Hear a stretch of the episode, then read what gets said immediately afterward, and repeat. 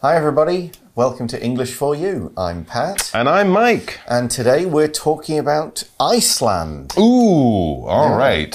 So we're going to find out some interesting things about Iceland, maybe reasons Mm-hmm. why you wa- might want to go there.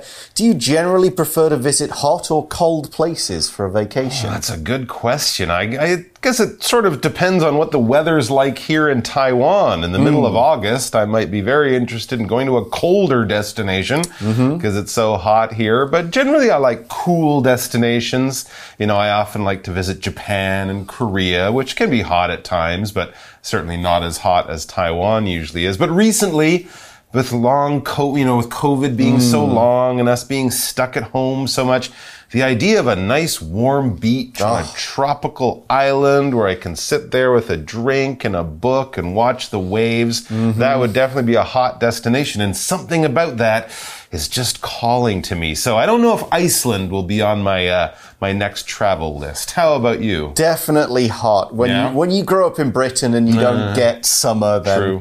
you always want to go somewhere hot. Vacation to me means going somewhere where the weather is better than the UK, which is everywhere really. that's a good point But what are we going to learn about Iceland? Let's check it out in day one of our article.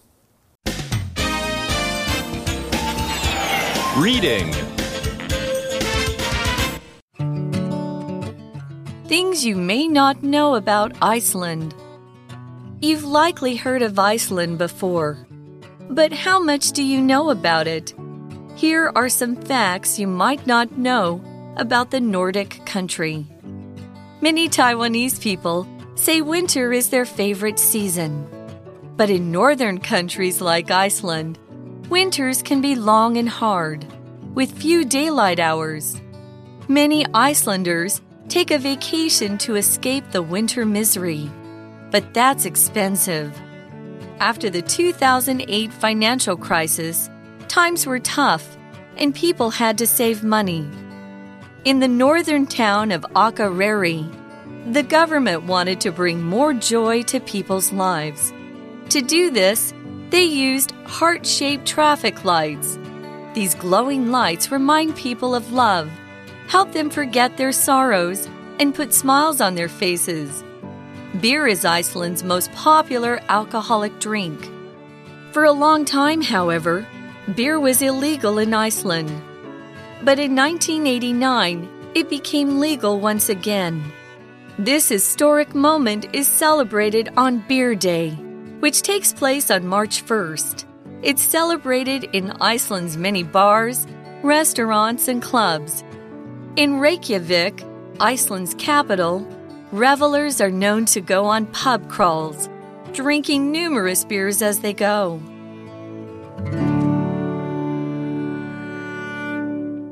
Our article starts by saying you've likely heard of Iceland before. Mm-hmm, mm-hmm, yeah, yeah. true. But how much do you know about it?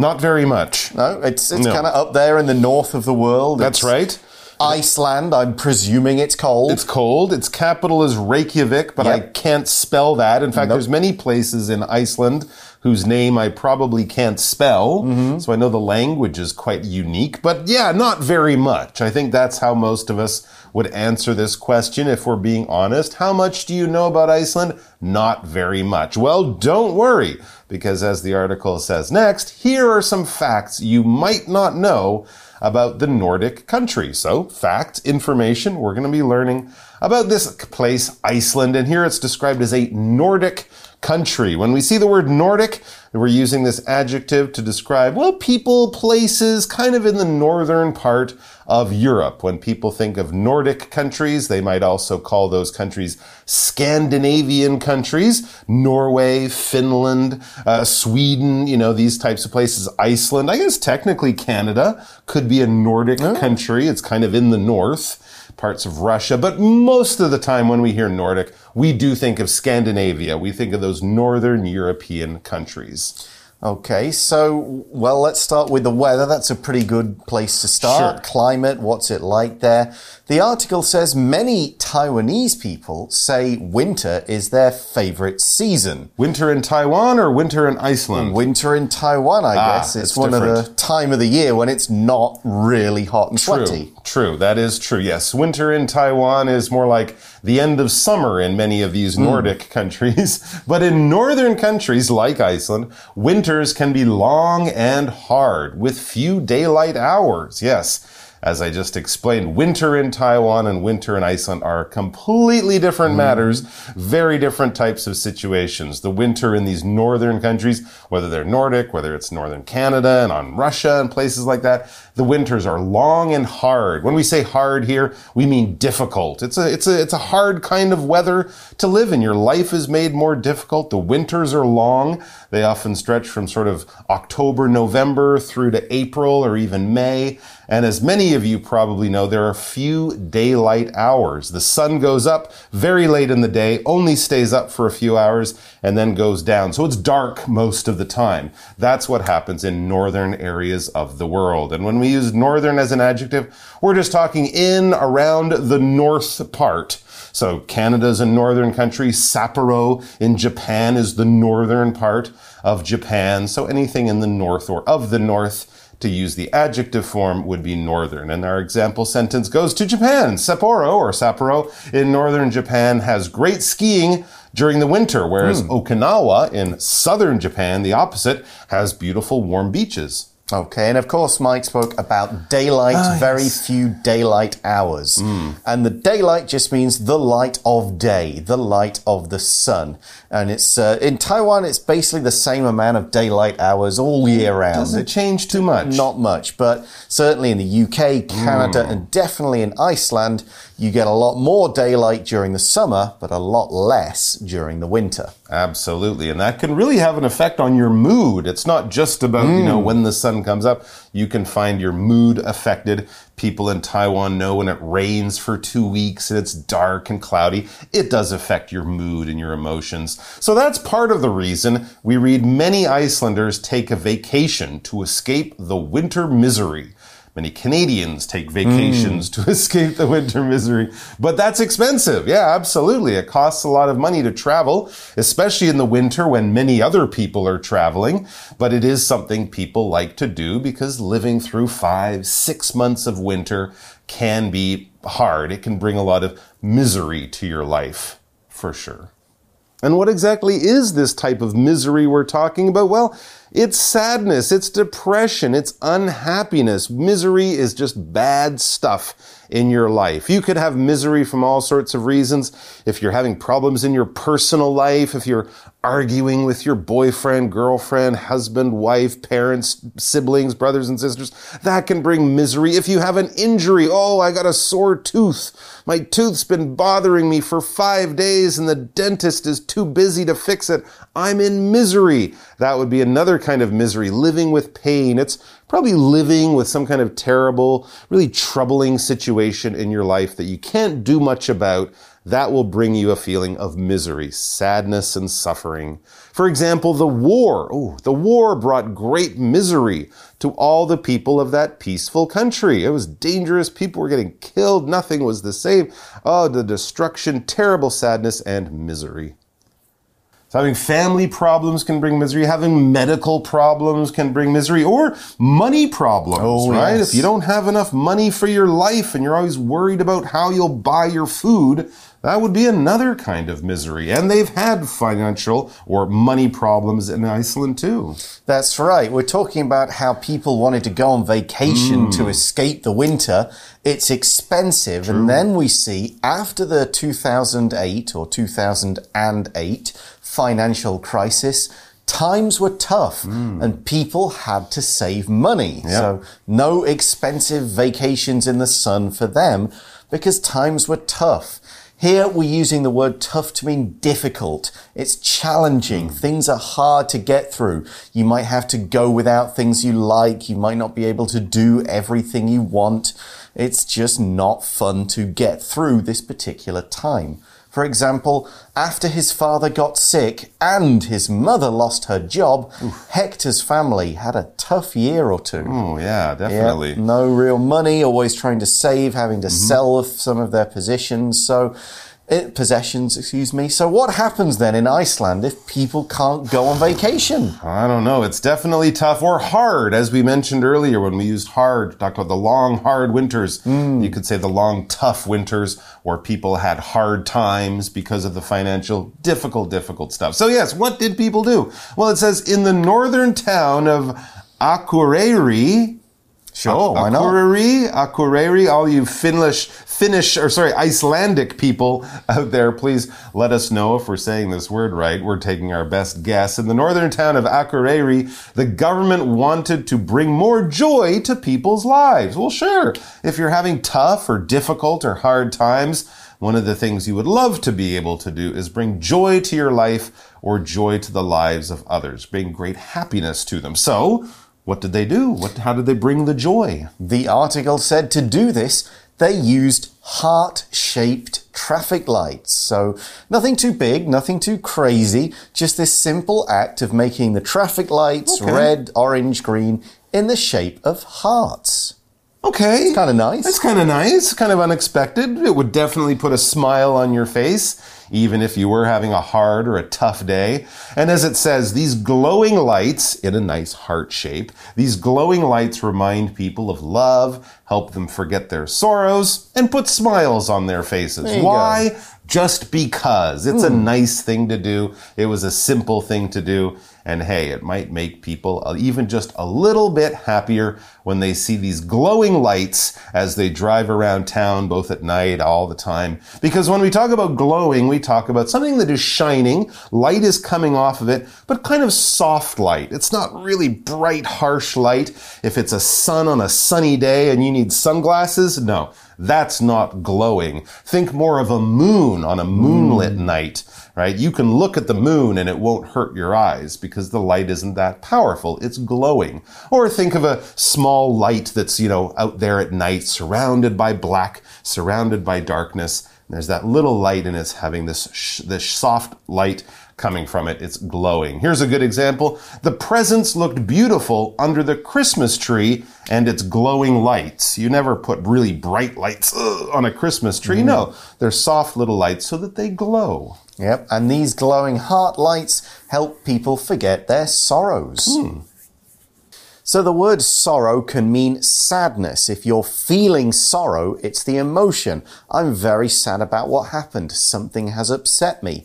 We can also talk about people, like in this article, forgetting their sorrows. In this case, it's a countable noun, and their sorrows are the bad things in their life, the things that are making them unhappy. Your sorrows could include a difficult relationship, a job you don't really like, a great deal of homework that you have to do. Those are your sorrows. Maybe you've lost somebody in your life, you're fighting with somebody and their friendship is broken. Those are your sorrows. And of course, a nice light will help you forget some of those. Here's an example sentence. Valerie felt great sorrow when her pet bird died. If we're using the other definition, we could say the Christmas lights helped everybody forget their sorrows.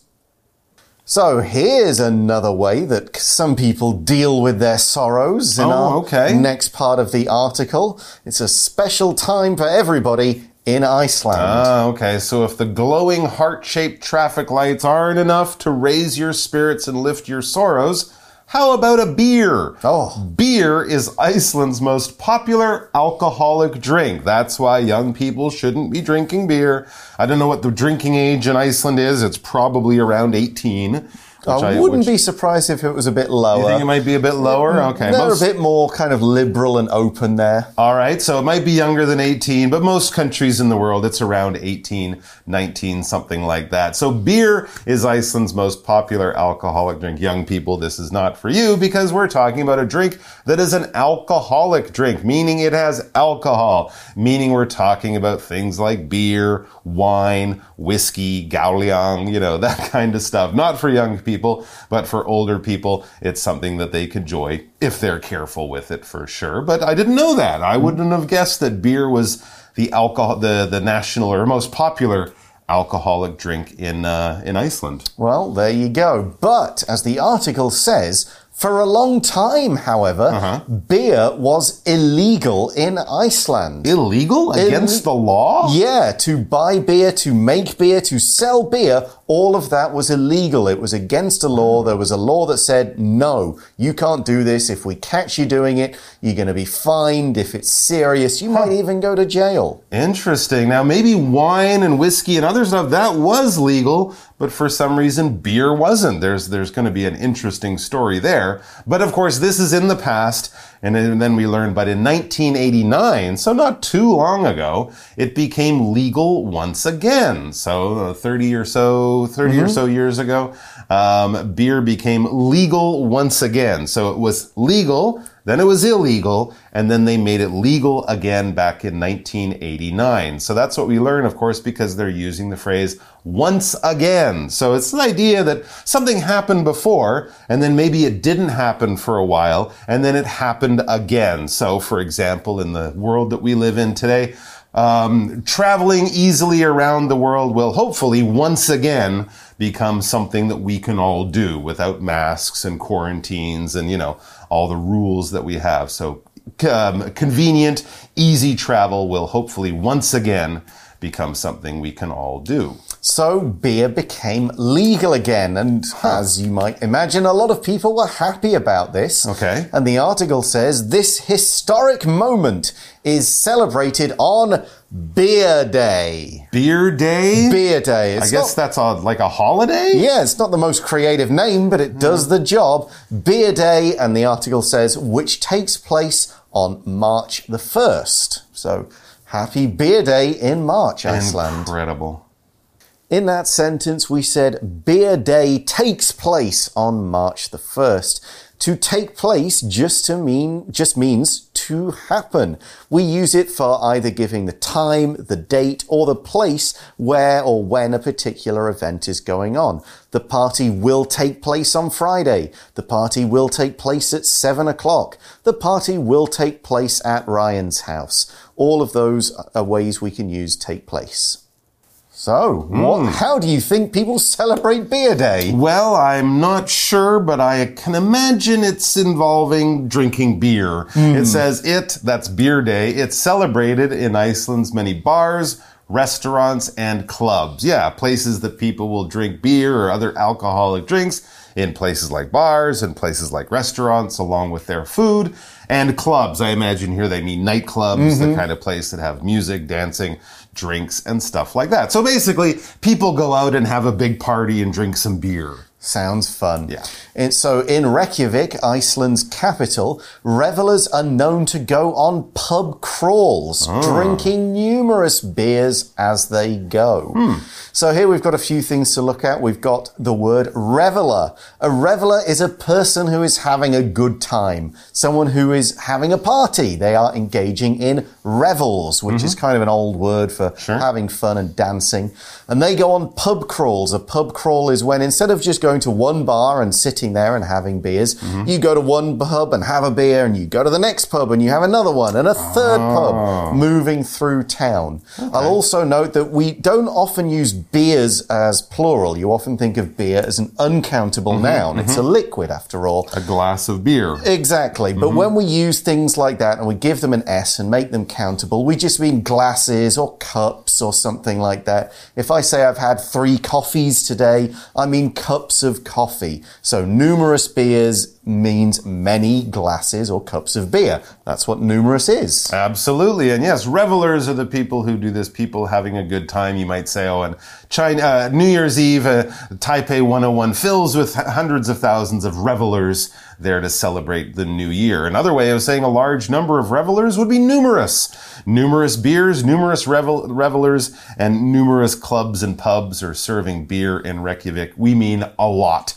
Numerous means many in number number, a large amount, something like that. It's just a nicer way of saying many or a lot or something. For example, just after we felt the earthquake, numerous phones in the movie theater started to beep. Hmm. So not just one, many of them. The number's not important. That's why we'd say something like many or a lot of or numerous. Okay, we've got some more to learn about Iceland in part two of our article tomorrow, but right now it's time for us to go to our For You chat question. You chat. Pretty simple question for today's chat question. Would you like to go to Iceland? Why or why not? Hmm, a place that's really cold, lots of ice and snow. I kind of come from a place like Yeah, that. So, true. yeah, yeah, I'm interested in it. And I know, of course, there's a lot of amazing things to Hmm. see there the glaciers and the, the geysers and all that kind of stuff. Big The hot The hot springs. springs. But it wouldn't be in my top five places to go, mainly because I would feel the weather is too much like the weather back home. Hmm. How about you? Uh, yeah, I would probably like to, you know, I'd visit it. You'd want to visit pretty much any country Yeah, at not? some point, see what's going on. True. Eat some shark or whale, which is some of the things that they, uh, as part of their food there. Just tastes terrible. just to try it, really. I'm pretty sure I'd have to. I think my mum's been to Oh, okay. to, to Reykjavik, and I think she had a good time. So Okay. yeah, go there, check it out. But like Mike, it's probably not on my immediate must go to Hmm. lists. Because I'd want to go to somewhere hot, somewhere Hmm. warm, somewhere where I can kind of relax a bit more in nice weather. Right. Mm. And you can get beer in other places too. That is very true. Thanks for reminding me. Okay, well, that's all the time we have for today. But join us again tomorrow to learn more about Iceland. See you then. Bye for now. Take care. Vocabulary Review Northern. Not many people live in northern Canada because it's cold. Most live in the south where it's warmer. Misery. If you don't earn enough money to pay for basic things like food, you'll probably live in misery. Tough. Mark was in a tough situation at school. Other kids often laughed at him because he was short. Glowing. After the power went out, we could see glowing candles in our neighbors' windows. Sorrow. Vera's mother tried to cheer her up and help her forget her sorrows by taking her on a trip. Numerous. Meryl Streep is one of the world's best actors. She has won numerous awards for her movies. 智慧小补帖。 Nordic. Daylight. Alcoholic. Reveler.